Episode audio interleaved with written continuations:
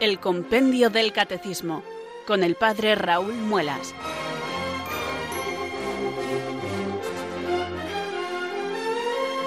Muy buenas tardes, queridos oyentes de Radio María. Son las 4, las 3 en Canarias. Aquí comienza una nueva edición del programa El Compendio del Catecismo de la Iglesia Católica. Reciban desde Talavera de la Reina un saludo muy cordial del Padre Raúl Muelas y un día más les habla desde estos micrófonos de Radio María, la radio de la Virgen, la fuerza de la esperanza. Sed todos bienvenidos.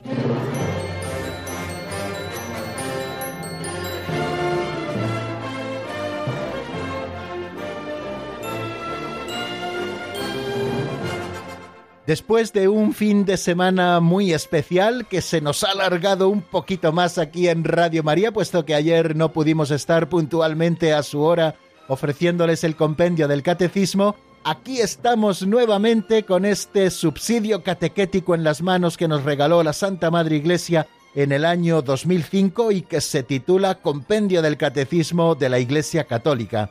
Ya saben que soy un hombre de costumbres y que igual que tenemos bien estructurado el programa con todas sus partes, primero saludamos, rezamos al Espíritu Santo, después abrimos las pinceladas de sabiduría, después repasamos lo visto en nuestro último programa y luego por fin en esa cuarta sección seguimos avanzando en el estudio del compendio del catecismo y luego por último abrimos los teléfonos del programa para que ustedes puedan intervenir si lo tienen a bien con sus preguntas o con sus experiencias o con sus testimonios, aquello que ustedes quieran contarnos. Bueno, pues aparte de esta palabra, como en los sacramentos, también al final eh, vamos asimilando determinados ritos y uno que yo hago y que les he contado muchas veces es que cuando comienzo este saludo lo primero que hago es tomar en mi mano izquierda el libro del compendio del catecismo, ya le tengo señalado con una guía de lectura y ya le abro por la página que vamos a seguir comentando hoy o en la que vamos a encontrar el número que repasemos. Eh, les digo que estamos en la página 94 y que seguimos en esa gran pregunta que se hace, ¿cómo celebrar? Estamos viendo cómo se celebran los sacramentos, ¿no? Cómo los sacramentos están entretejidos de ritos y también de palabras, ¿no? Eso fue lo último que estuvimos viendo. Bueno, pues con mucha ilusión vamos a abordar este tema y vamos a continuar adelante en este día. Pero antes de abordar directamente el tema, ya saben que vamos acercándonos poquito a poco a la doctrina católica contenida en este libro y lo hacemos un poquito desear, no entramos directamente al tema, sino que Hacemos este primer saludo que nos permite a todos situarnos en nuestro sitio, encender la radio. Si ustedes tienen también el compendio del catecismo cerca, abrirle por la página en la que vamos a continuar. También algunos que les gusta tomar alguna nota de aquellas cosas que vamos diciendo ya tienen su cuaderno al lado con su bolígrafo, todo preparado y dispuesto para que nosotros abordemos una nueva edición de este programa que les repito se titula Compendio del Catecismo de la Iglesia Católica y que les acompaña todas las tardes aquí en Radio María. Es una gracia muy grande que Radio María nos concede tanto a servidor de ustedes que está detrás del micrófono, como a todos aquellos que estamos sintonizando en este momento con Radio María, bien a través de la FM de su localidad, en el receptor de radio, o bien a través de Internet, de las aplicaciones móviles o en www.radiomaria.es desde cualquier lugar del mundo en que podemos seguir en directo este programa del Compendio del Catecismo de la Iglesia Católica. Renovamos nuestra ilusión. Creo que es importante que siempre que vamos a hacer algo y que lo hacemos en el nombre de Dios, y en este caso lo hacemos para crecer en el conocimiento de Dios, de sus misterios y de su plan de salvación, es importantísimo que renovemos nuestra ilusión. Vamos a conocer más a Dios no nos van a hablar de cosas sabidas, que muchas de las cosas que digamos seguramente muchos de ustedes ya las conozcan, incluso con más profundidad de lo que nosotros podamos explicarlo. Pero lo importante es renovar la ilusión, porque siempre que tratamos las cosas de Dios, el corazón se ensancha, ¿no? Y Dios viene también a nosotros. Por eso cada día, antes de empezar las explicaciones y antes de empezar cualquier otra cosa, lo que hacemos es elevar nuestra plegaria al Espíritu Santo pidiéndole que venga sobre nosotros, que nos ilumine con su luz, que nos fortalezca con su gracia, para que podamos cumplir con nuestro cometido. Y nuestro cometido es el conocimiento de Dios que nos da la doctrina católica contenida en este libro, en nuestro caso, el compendio del catecismo de la Iglesia Católica. Y este conocimiento de Dios cada vez más profundo nos lleva al amor. Conocer a Dios nos lleva a amarle mucho más. Nadie eh, dejaría de amar a Dios si le conociese. Por eso es tan importante, queridos amigos, que ustedes también compartan su testimonio de Dios, que hablen a sus eh, amigos, a los que tienen alrededor, en su propia familia, que hablen de Dios, porque aquel que conoce a Dios comienza a amarle, y amar a Dios significa también seguirle. Bueno, pues este proceso de conocimiento, este proceso de seguimiento, este proceso de amor, es el que queremos seguir cada tarde. Por eso, hoy también rezamos así. Ven Espíritu Santo, llena los corazones de tus fieles y enciende en ellos el fuego de tu amor. Envía, Señor, tu Espíritu que renueve la faz de la tierra. Oh Dios, que llenaste los corazones de tus fieles con la luz del Espíritu Santo, concédenos que, guiados por el mismo Espíritu, sintamos con rectitud y gocemos siempre de tu consuelo. Por Jesucristo nuestro Señor.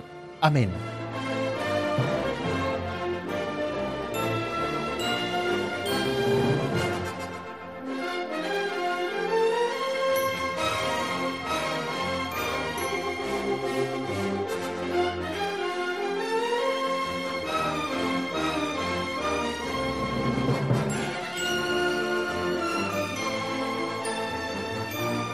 Y realizada nuestra oración, queridos oyentes, abrimos este segundo momento de nuestro programa que titulamos Pinceladas de Sabiduría. ¿Por qué se titula así?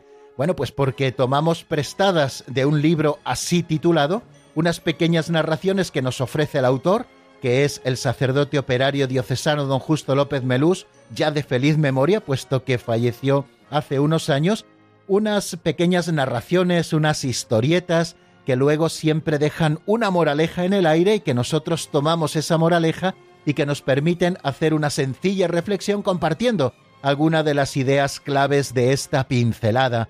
Tratamos de que sea una catequesis práctica en la que aplicamos esa doctrina que vamos conociendo a nuestra situación concreta o a nuestra realidad concreta. Lo llamamos también en otras ocasiones aperitivos catequéticos porque al comienzo de nuestro programa, al comienzo del estudio de los números del compendio del catecismo, siempre ofrecemos esta catequesis práctica con el ánimo de que abra nuestro apetito para conocer mejor la doctrina católica. Pues sin más, queridos amigos, les presento en la voz de Alberto la pincelada de hoy que se titula El rabino y el turista.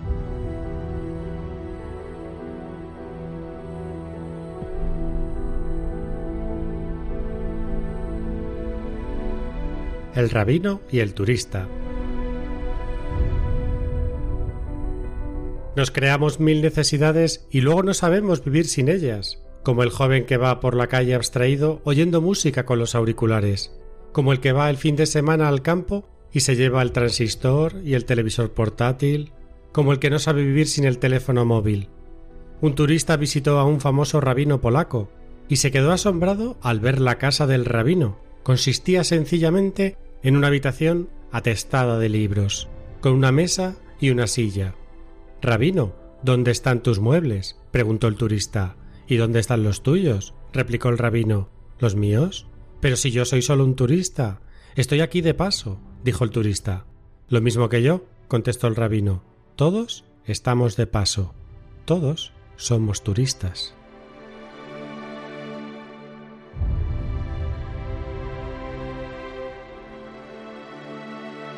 Hay una expresión, queridos oyentes, que recuerdo con mucha frecuencia y que me hace recordar estas palabras que acabamos de escuchar en la voz de Alberto, la pincelada de hoy, titulada El rabino y el turista.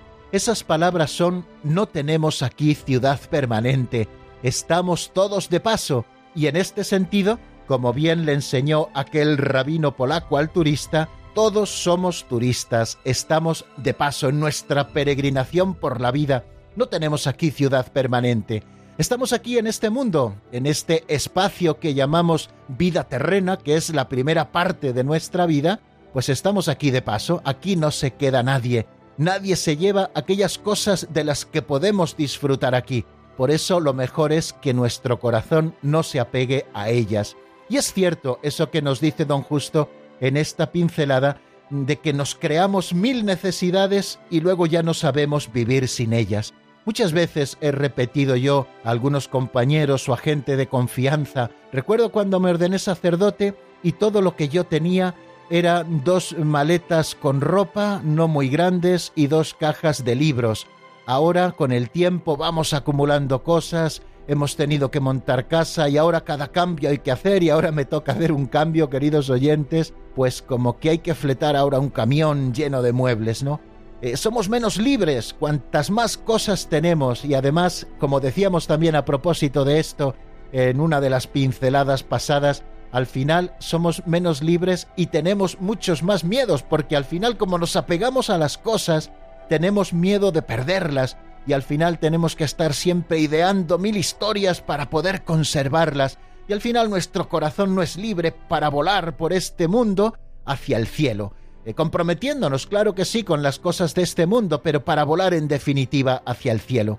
Esa habitación de el rabino polaco que nos narra la pincelada eh, me recuerda, y así lo he recordado precisamente cuando leía esta pincelada para poder ofrecerles una reflexión, pues la habitación de un padre jesuita que era uno de los grandes profesores de la Universidad Gregoriana de Roma, uno de los grandes profesores que ha escrito muchos libros, cuya doctrina es también muy enseñada y que aparece citado en mil lugares, y sin embargo mm, subí a su habitación porque estaba enfermo, yo acompañaba a otro sacerdote que era muy amigo suyo y que había hecho la tesis doctoral con él y que quería visitarle en su enfermedad y me llamó profundamente la atención la simplicidad de la celda de aquel padre jesuita tan famoso y tan importante en su rama teológica. Allí solamente había una cama, una mesa muy sencilla, una silla y eso sí, muchísimos libros y muchísimas tesis doctorales, esas tesis que él había ayudado a confeccionar dirigiéndolas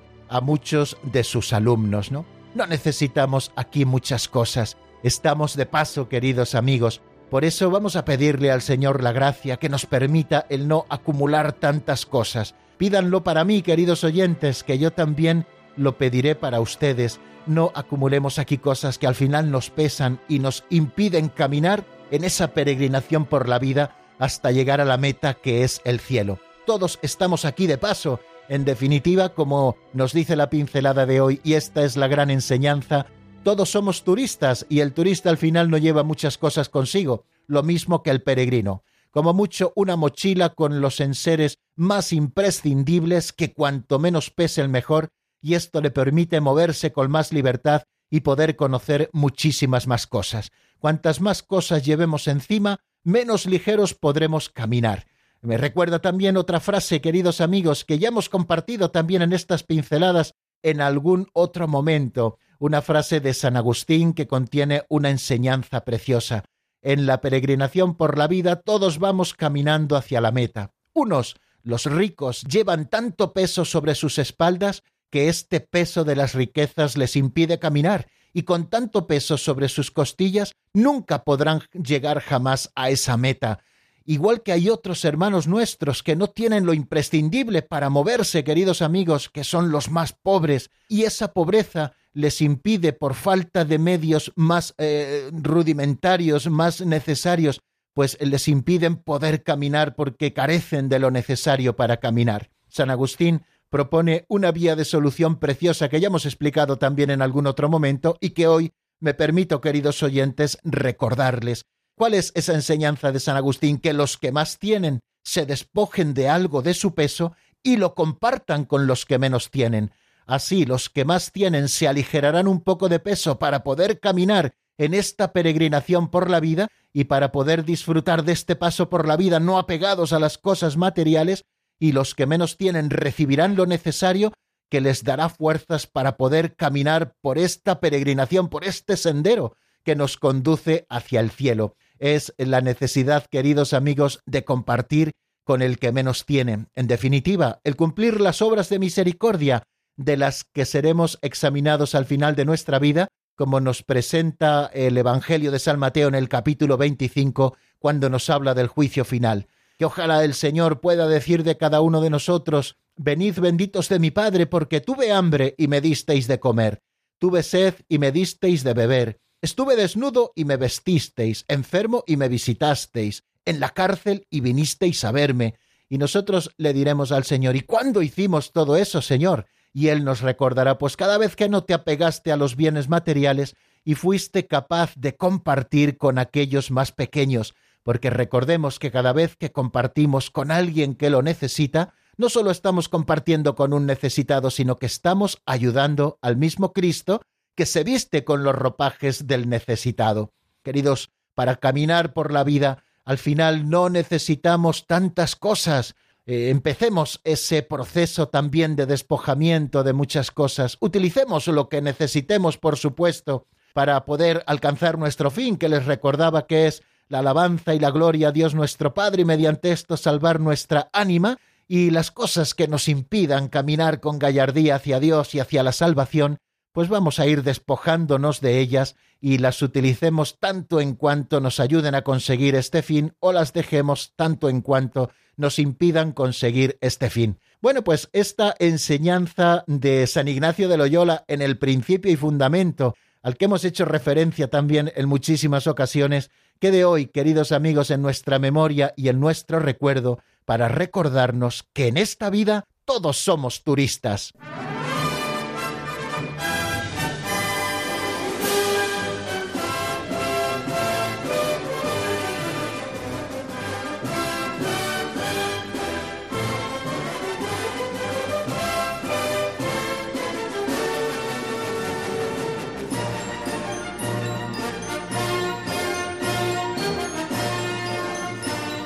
Y en este momento de nuestro programa, queridos amigos, aprovecho para saludar de nuevo a los que se hayan ido incorporando a nuestra sintonía. Recordarles que estamos en Radio María, que este programa se llama El Compendio del Catecismo de la Iglesia Católica y que desde Talavera de la Reina les habla como todos los días laborables en esta franja horaria el padre Raúl Muelas, que con ustedes abre el Compendio del Catecismo para que juntos busquemos luz y comprendamos también, poniéndole un poquito de esfuerzo, toda esta doctrina de por sí luminosa que la Iglesia Madre nos enseña. Estamos en la segunda parte del Catecismo, que se titula La celebración de los misterios cristianos, y estamos desarrollando dentro de esta segunda parte la primera sección que tiene dos capítulos.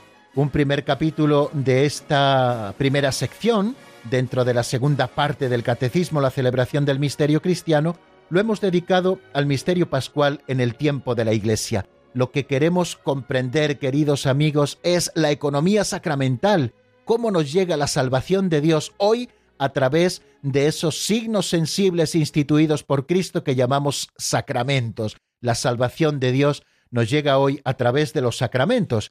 Y estamos intentando comprender quizá los conceptos más básicos para que nosotros podamos comprender y disfrutar mucho más esos sacramentos que nos acompañan durante toda nuestra vida, algunos que recibimos solamente una vez y otros que los reiteramos con mucha frecuencia, como es el sacramento de la penitencia y como es también el sacramento de la Eucaristía. Ahora estamos con esos elementos comunes a todos los sacramentos que nos permiten conocerlos y vivirlos mucho mejor.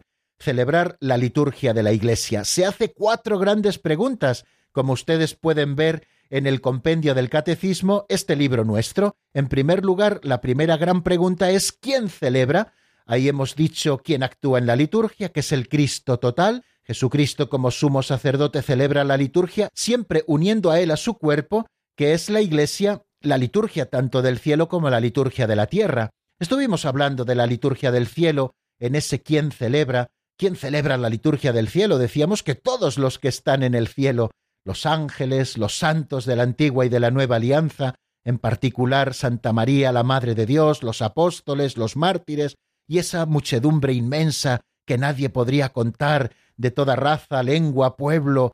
Eh, bueno, pues esto que nos dice el libro del Apocalipsis en el capítulo séptimo, y nos decía un número del compendio a propósito de esto, que cuando nosotros en la tierra celebramos el misterio de la salvación, estamos participando de esa liturgia eterna en el cielo, donde Dios habita, y también hablábamos de qué modo la Iglesia en la tierra celebra la liturgia. Bueno, como pueblo sacerdotal celebramos y cada uno celebra según su propia función, los ministros sagrados presidiendo los sacramentos y también todos los bautizados por el sacerdocio común de los fieles que se ofrecen como sacrificio espiritual a Dios cada vez que están celebrando también estos sagrados misterios, la liturgia, los sacramentos. Y luego pasamos a la segunda gran pregunta que se hace el compendio del catecismo en este momento, cuando se pregunta cómo celebrar. ¿Cómo celebrar? Bueno, pues aquí hay cinco eh, números que desarrollan esta gran pregunta, cómo celebrar, cómo se celebra la liturgia. Y nos dice que la celebración litúrgica está tejida de signos y símbolos cuyo significado enraizado en la creación y en las culturas humanas se precisa en los acontecimientos de la antigua alianza y se revela en plenitud en la persona y en la obra de Cristo.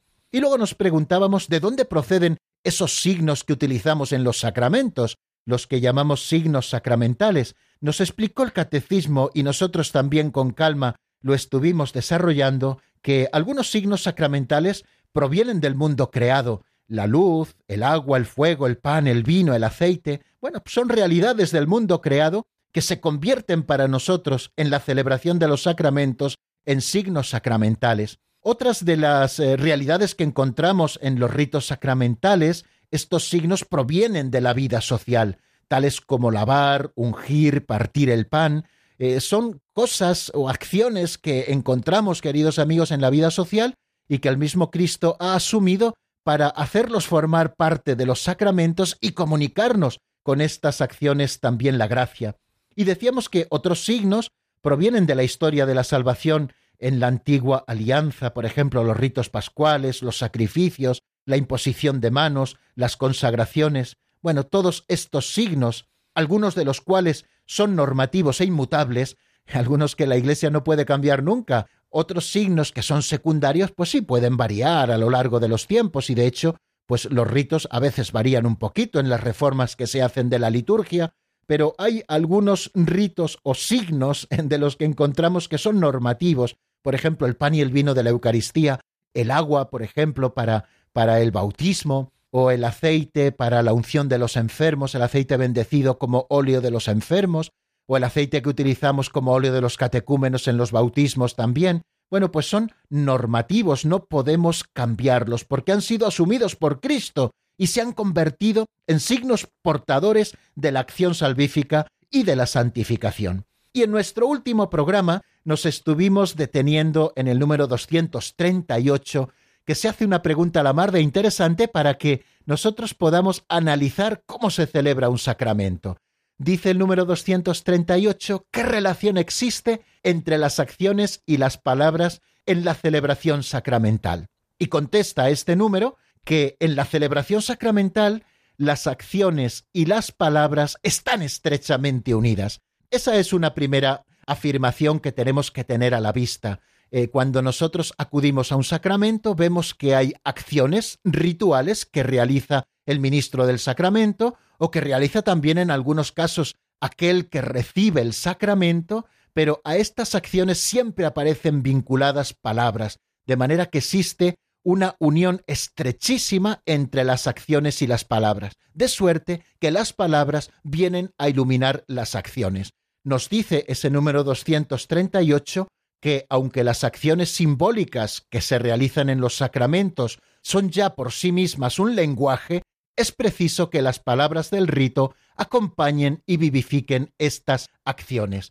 Un rito por sí solo puede llevarnos a confusión. Si yo a una persona le impongo las manos, imaginemos un obispo, ¿no? que impone las manos a una persona así sin más, solamente le impone las manos, pues el rito de por sí puede llevarnos a confusión. Puede ser que esté haciendo pues una oración de sanación sobre esa persona, o puede ser que le esté ordenando sacerdote.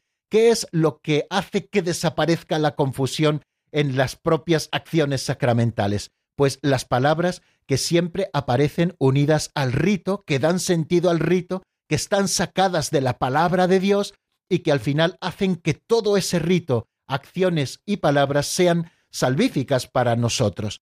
aunque las acciones simbólicas, como digo, son ya de por sí significativas, es decir, un lenguaje que nosotros podemos comprender, es preciso que las palabras del rito acompañen y vivifiquen estas acciones. En nuestro último programa poníamos, si lo recuerdan, algunos ejemplos. Poníamos el ejemplo del bautismo. Cuando un sacerdote bautiza a un niño, toma agua y la derrama sobre su cabeza, si el bautismo es por efusión, o sumerge al niño tres veces en la pila bautismal, si el bautismo es por inmersión, es decir, está realizando una acción ritual que de por sí ya no se está hablando de purificación, porque es lo que tiene el agua, que purifica, ¿no? Pero junto a esa acción hay también unas palabras que dan pleno sentido al rito y que hacen que ese rito sea un sacramento y que por lo tanto se realice esa acción salvífica en la persona que lo recibe. Y en el caso del sacramento del bautismo son las palabras que el sacerdote dice, el nombre del bautizado, yo te bautizo en el nombre del Padre y del Hijo y del Espíritu Santo. ¿Se dan cuenta cómo las acciones y las palabras están estrechamente unidas de manera que aunque la acción simbólica de por sí ya tenga un lenguaje comprensible para nosotros, la palabra, que es palabra de Dios, está iluminando también ese rito y haciéndolo verdaderamente eficaz para que pueda darnos aquello que esos signos significan. Indisociables, continúa diciendo el número 238, en cuanto signos y enseñanza, las palabras y las acciones litúrgicas lo son también en cuanto realizan lo que significan. Quiere decir que la palabra no solamente viene a explicar el rito, sino que al unirse al rito se convierten para nosotros en realidad salvífica, realizando aquello que están significando. Y aprovechamos también que estábamos hablando de este tema de que en los sacramentos existen palabras unidas siempre a ritos. Poníamos algún ejemplo más. Recuerden el sacramento de la confirmación el obispo, con su dedo pulgar untado en el crisma, unge con la señal de la cruz la frente de aquel que está siendo confirmado mientras impone su mano sobre él.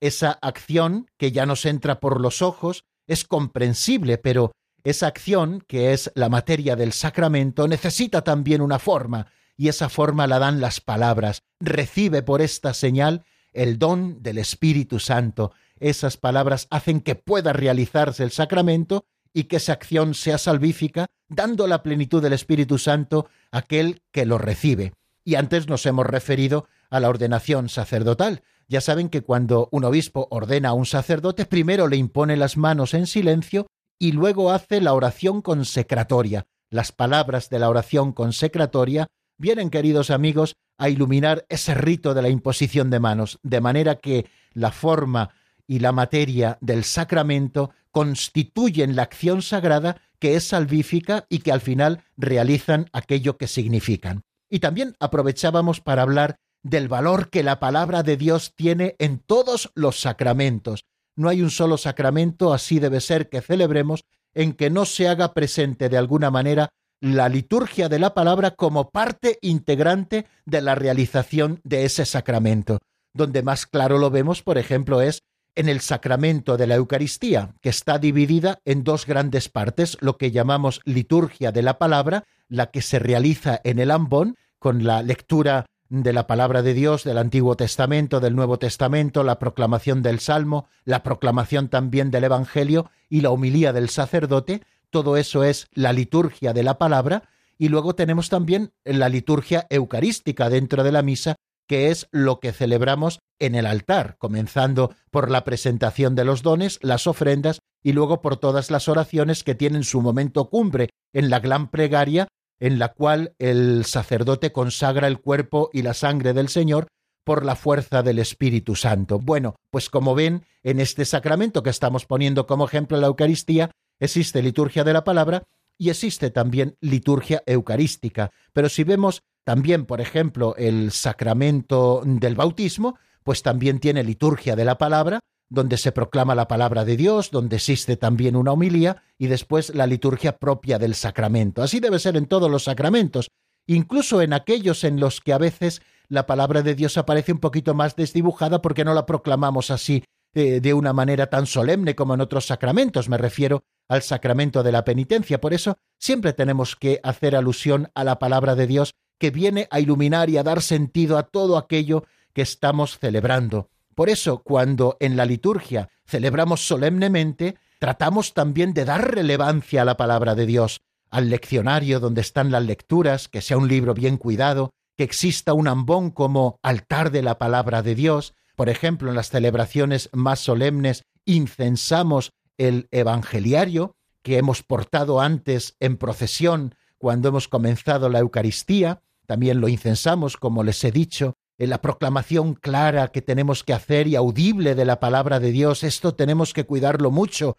queridos oyentes, que a lo mejor algunos de ustedes están siendo lectores también en sus comunidades cristianas. Tómense muy en serio este ministerio y preparen bien las lecturas y prepárense también si es preciso en técnicas de comunicación, porque no se trata de leer y que yo me entere de lo que estoy leyendo, sino que se trata de proclamar y de que aquellos que constituyen la asamblea litúrgica se enteren muy bien de aquello que dice la palabra de Dios, porque el Espíritu Santo la hace viva para nosotros. Si le estamos poniendo dificultades al Espíritu Santo, leyendo mal, carraspeando constantemente, no proyectando la voz hacia el micrófono para que todos puedan oírlo y entenderlo bien, bueno, si ponemos dificultades al Espíritu Santo, pues esa palabra de Dios que es viva difícilmente podrá dar fruto en el corazón de aquellos oyentes porque, eh, aunque están pretendiendo escuchar la palabra de Dios, no la entienden por esas dificultades que hemos sumado. Bueno, fijaros, queridos amigos, qué maravillas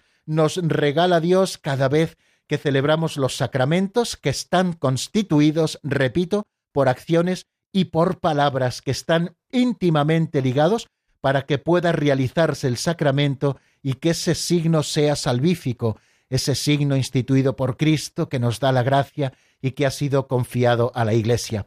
Pues hasta aquí, queridos amigos, el repaso de lo que hemos visto en nuestro último programa. Les invito a que nos detengamos un momento en la palabra. Yo les ofrezco una canción de Mati Ortega que se titula Permaneced en mi amor, está sacada del álbum Creo en el Amor y que nos va a servir para reflexionar en todo esto que hemos estado diciendo y para tomar impulso y seguir estudiando los sacramentos de la Iglesia, que es en lo que nos estamos ocupando en esos elementos comunes en este momento de nuestro estudio.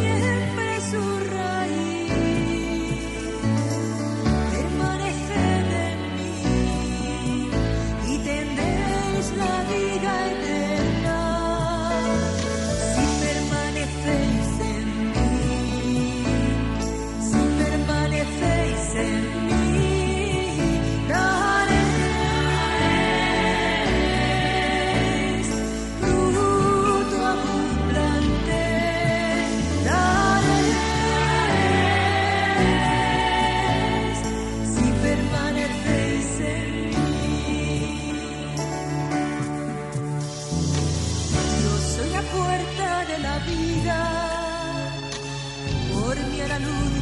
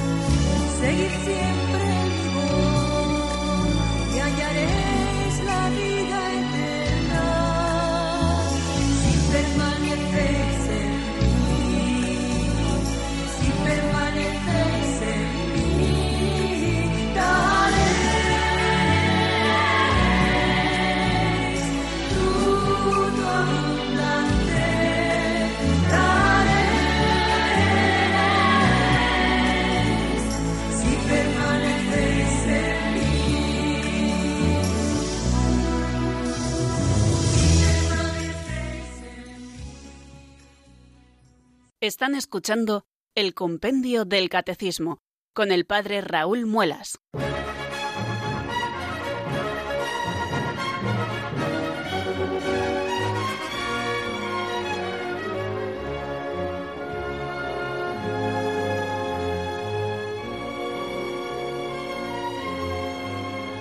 Continuamos, queridos amigos, en la sintonía de Radio María y vamos a asomarnos a un nuevo número en el que vamos a estudiar otro elemento que forma parte de la Sagrada Liturgia y que suele acompañarnos en la tradición de la Iglesia, una tradición que hemos heredado también de la antigua alianza y que no es otro que el del canto y de la música, que tienen también una función propia dentro de la celebración litúrgica.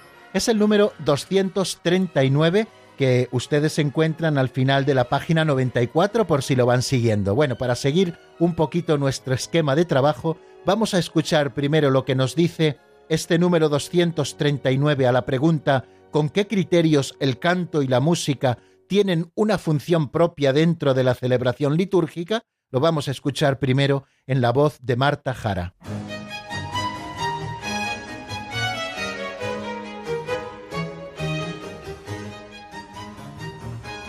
Número 239. ¿Con qué criterios el canto y la música tienen una función propia dentro de la celebración litúrgica? Puesto que la música y el canto están estrechamente vinculados a la acción litúrgica, deben respetar los siguientes criterios. La conformidad de los textos a la doctrina católica y con origen preferiblemente en la Sagrada Escritura y en las fuentes litúrgicas. La belleza expresiva de la oración. La calidad de la música la participación de la Asamblea, la riqueza cultural del pueblo de Dios y el carácter sagrado y solemne de la celebración.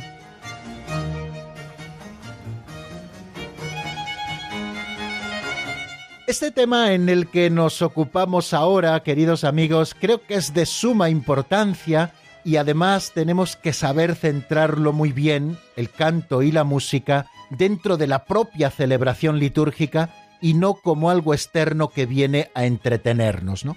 Nunca podemos decir, amenizará el canto en la Santa Misa el coro no sé qué, porque el coro no sé qué no está ahí para amenizar nada, sino que está para ayudarnos a celebrar de manera solemne los sagrados misterios. Por eso, aquello que se canta o aquella música que se interpreta en las celebraciones litúrgicas no puede ser cualquier música, ni siquiera puede ser música religiosa, nosotros escuchamos aquí todos los días un par de canciones que son música religiosa. Todo lo que escuchamos aquí en el compendio del catecismo, creo que prácticamente todo lo que hemos escuchado en estos programas que tenemos, que ya nos vamos acercando poquito a poco al número 200, todo lo que hemos escuchado es música religiosa. Y muchísima de esa música que nosotros hemos escuchado y disfrutado aquí y que nos ha servido incluso para rezar o para rememorar las cosas que hemos ido diciendo, o incluso para repasar interiormente los temas de la doctrina católica, mucha de esa música, casi toda la que hemos escuchado, no sirve, sin embargo, para la celebración litúrgica,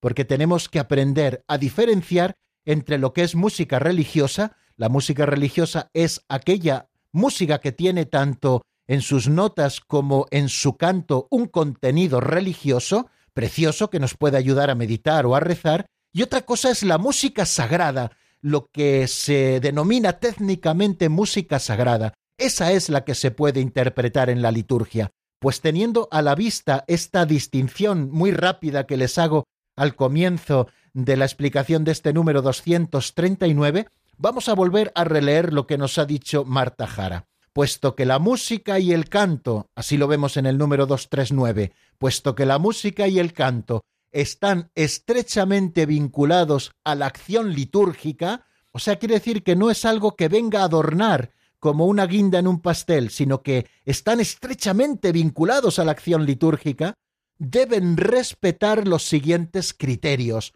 Ojo, y nos da, nos enumera una serie de criterios que tenemos que tener a la vista cuando nosotros interpretamos el canto o la música dentro de los sacramentos. Primero, la conformidad de los textos a la doctrina católica.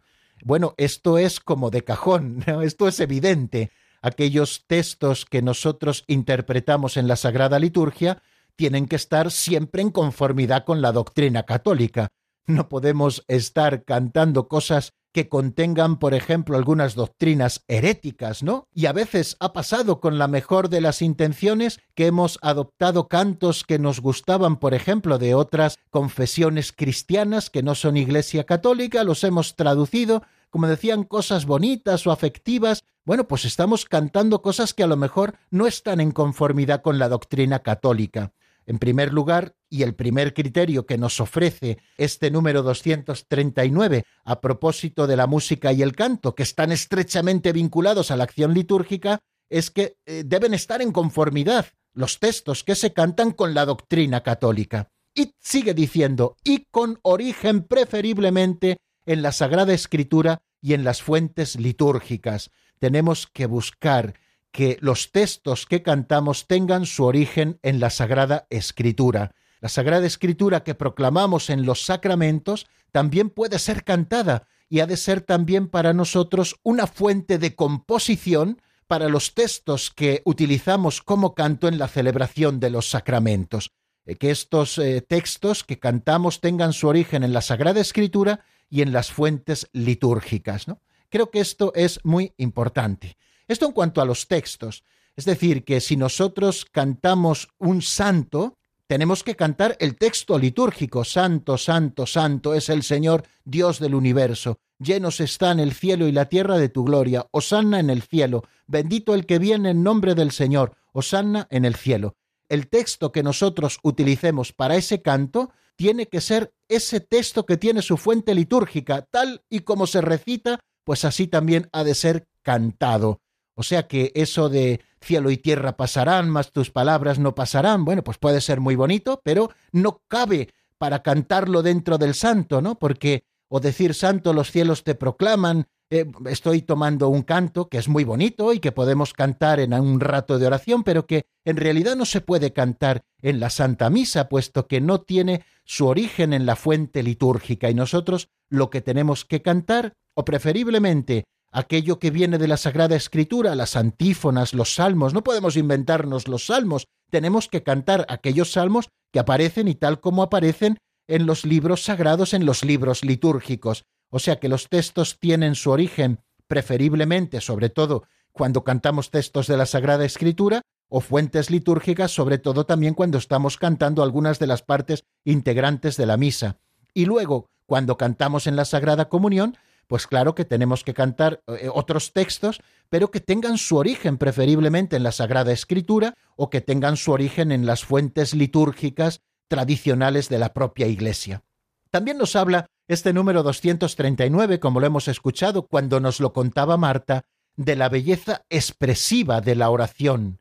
Creo que la belleza es un elemento que ha de acompañar también toda acción litúrgica. Quizá estamos en un tiempo en que hemos magnificado el feísmo y al final, a base de repetirlo, nos parece bonito cosas que en realidad no están en conformidad con la belleza de toda una tradición litúrgica en la vida de la Iglesia, ¿no? Pues la belleza expresiva de la oración, cuando nosotros rezamos orando, y recuerden aquellas palabras de San Agustín, que también escuchábamos en este número 239, el que canta reza dos veces, tiene que hacerlo con la belleza que la oración tiene, haciéndola expresiva a través del canto. Creo que es muy importante, queridos oyentes, que tengamos esto a la vista. Eh, los criterios de belleza no son criterios meramente subjetivos, queridos oyentes. Cuando nosotros estamos hablando de esta acción que es de toda la Iglesia y de lo que está estrechamente vinculado a ella, como es el canto y como es la música, también hay criterios objetivos de belleza que hacen expresiva la oración. También nos habla el número 239 de la calidad de la música. Y la calidad de la música no quiere decir que tengamos que utilizar melodías complicadísimas, no, no, hay melodías muy sencillas que tienen una calidad impresionante. Y recuerden que la música sagrada es aquella que tanto el texto como la música han sido compuestos para la celebración litúrgica, o sea que no podemos utilizar una música bella, que tenga calidad, una música profana, como se ha utilizado a veces eh, canciones de Simon y Garfunkel, bueno, pues eh, no se pueden utilizar para la celebración litúrgica. Sí se pueden utilizar, repito, para ratos de oración o para encuentros cristianos que no se celebran los sacramentos y se pueden utilizar para eso, pero no se pueden utilizar para la sagrada liturgia, porque la música sagrada, recuerden que es aquella que letra y música se componen con estos criterios para la celebración litúrgica. Otro elemento importante que nos ofrece el, el 239, que es el número que estamos estudiando esta tarde juntos. Es la participación de la asamblea. La música y el canto en la liturgia no pueden ser únicamente de aquellos que tienen la misión de eh, estimular también a la asamblea a que cante. Claro que habrá canciones o momentos en que solo intervenga el coro o en que solo intervenga un solista o que haya un solo de órgano o del instrumento que esté sonando en ese momento en la liturgia, pero es importante la participación de la asamblea. Eh, en esto el Concilio Vaticano II insistió muchísimo y también la tradición de la Iglesia así lo ha vivido. No se trata de que un coro lo cante todo y nosotros escuchamos diciendo qué bonito. Nosotros también tenemos que participar, según nuestras propias facultades, en el canto. Aquellos que tengan un poquito más de oído y que puedan cantar, pues pueden hacerlo un poquito en voz más alta, y aquellos que tengan, como decimos a veces de bromas, un oído enfrente del otro, pues tendrán que cantar un poquito para adentro, para no desentonar y arrastrar a los que están alrededor, ¿no? Bueno, pues todas estas cosas, queridos amigos, a propósito del canto y la música y la función propia que tienen dentro de la celebración litúrgica, hemos escuchado en este número 239. Nos habla este número y así termina de la riqueza cultural del pueblo de Dios y del carácter sagrado y solemne de la celebración. Esto tenemos también que tenerlo, queridos amigos, siempre a la vista. Eh, la riqueza, la riqueza cultural que la Iglesia tiene, que el pueblo de Dios tiene, recibido de tantos siglos viviendo la liturgia, y también ese carácter sagrado y solemne que tiene la celebración.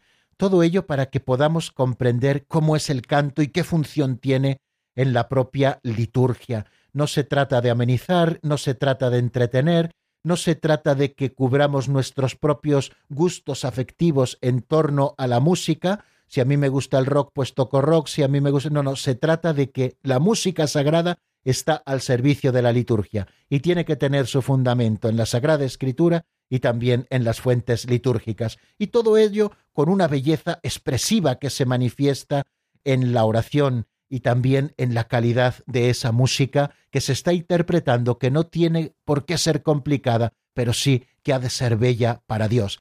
Pues hasta aquí, queridos amigos, lo que vemos en nuestro programa de hoy. Voy a recordarles el número de teléfono de directo 91 005 94 19 91 005 94 19. Pueden ustedes ir marcando este número de teléfono si quieren participar en nuestro programa y enseguida estamos juntos después de escuchar algunos compases de un tema de Manuel López Naón titulado Por un solo momento. En un desierto desperté. Solo encontré mi soledad. La arena no pudo borrar tus huellas siguen en mi fe. Cansado con mi corazón. Ya no peleamos, voy con él. Y en una brisa recordar la paz que él solo puede dar. Tu palabra me guió, entonces tu mirada regresó, encendiendo la hoguera de mi amor. Están escuchando el Compendio del Catecismo con el Padre Raúl Muelas. Diez minutos nos separan, queridos oyentes, de las cinco de la tarde en la península, de las cuatro en Canarias, y aquí estamos en el Compendio del Catecismo abriendo nuestro teléfono de directo a los oyentes. Tenemos ya una llamada en espera que nos llega desde Granada. Pilar, buenas tardes y bienvenida. Buenas tardes, Padre Raúl. Muchas gracias y, muchas gracias por su programa. Enhorabuena. Pero llevo sin escucharlo mm, pues todo el mes de septiembre. Hoy ha sido la primera vez y parece que he querido captar en sus palabras, que, que las dice bien claras, que tiene usted traslado. Sí, así es, así es. Y además le interesará mucho. Porque eh, me han trasladado desde la Virgen del Prado, desde la Basílica de la Virgen del Prado, donde estaba, a una parroquia que a usted le va a gustar mucho la advocación porque es la de la Virgen del Pilar, ¿eh? también en Talavera de la Reina. Así que ese es mi traslado. Voy de ah, Talavera a Talavera. Talavera, ¿no? Eso es, sigo en Talavera, pero iremos a la parroquia del Pilar, donde ya tomé posesión el pasado domingo. Eso es, sí, sí. Pero es párroco. Eh, soy párroco, sí. Desde el domingo soy párroco. Pero antes no Además fue con una celebración preciosa eh, de la toma de posesión que me dio el señor vicario episcopal de aquí de la zona de Talavera. Y si han asistido a alguna toma de posesión de párroco es preciosa porque se va tomando posesión de los distintos lugares sagrados, del confesionario, del bautisterio, se toma posesión también de las campanas y se tocan las campanas con las que convocamos a los fieles, también de la sede donde celebra el sacerdote, eh, dependiendo del obispo, pero mm, pastoreando propiamente ese, ese, pueblo de Dios que se le encomienda, también del sagrario. Es una toma de posesión preciosa y además una auténtica catequesis para los fieles. Pues así es, Pilar, sí. Pues cuánto me alegro, pero usted tenía que haber sido párroco siempre, porque esa boca no, no en todos está. bueno, la verdad es que todos los oficios que he tenido, que ya han sido muchos desde que comencé mi ministerio sacerdotal hace ya 23 años, pues me ha tocado hacer muchas cosas, muchas cosas. he estado de secretario de obispo, he sido rector de seminario, he sido también capellán de Plaza de Toros. Fíjese, ¿no? Qué oficio tan, tan distinto a todos los demás. He estado de administrador parroquial también en la parroquia de la Virgen de la Calle de Palencia. He sido delegado diocesano de liturgia y religiosidad popular. Ahora entenderán por qué me apasiona tanto este tema he estado también como sacerdote auxiliar de la Basílica del Prado y ahora me toca ser párroco, ¿no? Que es un oficio precioso, precioso. Muy bien, Pilar, pues muchísimas gracias por su llamada y por estas palabras que, me dirige y además eh, que me da pie también para poder explicar bien a nuestros oyentes, porque creo que no lo había hecho así eh, de una manera tan expresa eh, dónde voy a estar a partir de ahora, ¿no? Seguiré en Talavera, pero no en la Basílica del Prado, sino en la parroquia de la Virgen del Pilar, una parroquia preciosa. Bueno, damos paso a otra llamada que nos llega desde Tenerife y es nuestra amiga María. Buenas tardes y bienvenida. Buenas tardes, padre. Tal gusto oírlo tan entusiasta. Así debe ser. Enhorabuena para esos nuevos, nuevos feligreses que usted va a tener. Enhorabuena por el confesionario y por todo y que Dios les bendiga en su nuevo en su nuevo destino. Mire, padre, ¿va a seguir en Radio María? Eh, sí, si Dios quiere, vamos a ver si podemos compaginar todas las nuevas labores, que son muchas y ahora mismo dispongo de menos tiempo, pero la idea es poder continuar con el compendio del catecismo y poder continuar también con, con el Pozo de Sicar todas, todas las noches de los lunes al martes pues poder continuar con las dos cosas. Vamos a intentarlo al menos. Eh, si no enhorabuena, se enhorabuena, padre. Radio María está haciendo mucho bien y ahora con sus 20 años de aniversario, qué bonito. Mire, padre, yo tengo una hija religiosa, mm, mm, que estoy encantada de tener una hija monja, pero ahora ella quiere, fíjese usted, como yo estoy mayor y me he puesto viuda y vivo sola, ella quiere venir a cuidarme. ¿Usted cómo lo ve, padre? Bueno, pues si, si lo, usted lo necesita, pues también es un servicio que a veces, ¿no? Pues eh, las hijas religiosas prestan. Eh, me decía una vez un, un, padre de una, de una religiosa, dice, cuando marchó al convento a hacer su profesión pensábamos que la perdíamos para siempre. Y sin embargo, pues eh, luego al final, pues estuvo, pudo estar un tiempo cuidándolos a ellos pero bueno, eso siempre tiene que ser después de un discernimiento y, cuando no hay otras así posibilidades, porque luego los religiosos siempre añoran el claustro, añoran la vida común, la vida propia de ellos, su vivencia de la regla, aunque la vivan en casa. Así que, bueno, mientras... Usted ponga en eh, su oración, Padre, claro Que, sí, que el Señor le dé un buen discernimiento para ver si, si tiene ahora que todavía quedarse en el convento y si todavía usted no le necesita mucho, pues que pueda seguir viviendo sola ¿eh? Y si no, bueno, pues Dios irá proveyendo, claro que sí, claro que sí. Muchísimas gracias, María, por, por habernos eh, llamado esta tarde y por habernos contado también esta experiencia preciosa de tener una hija religiosa, ¿no? Qué bonito, qué bonito escucharlo de boca de una madre, la gran alegría y el gran gozo que supone tener una hija religiosa. Es una bendición de Dios impresionante.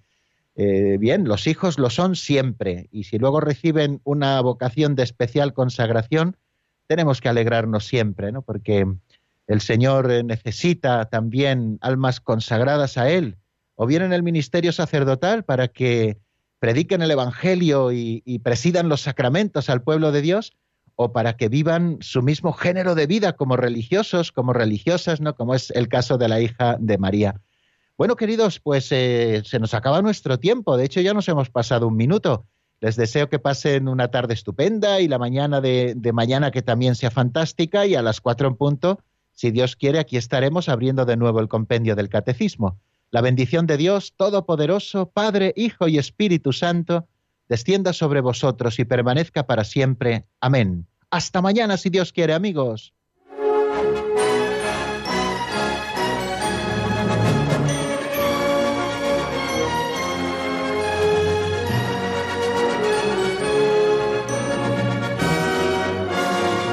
El Compendio del Catecismo con el Padre Raúl Muelas.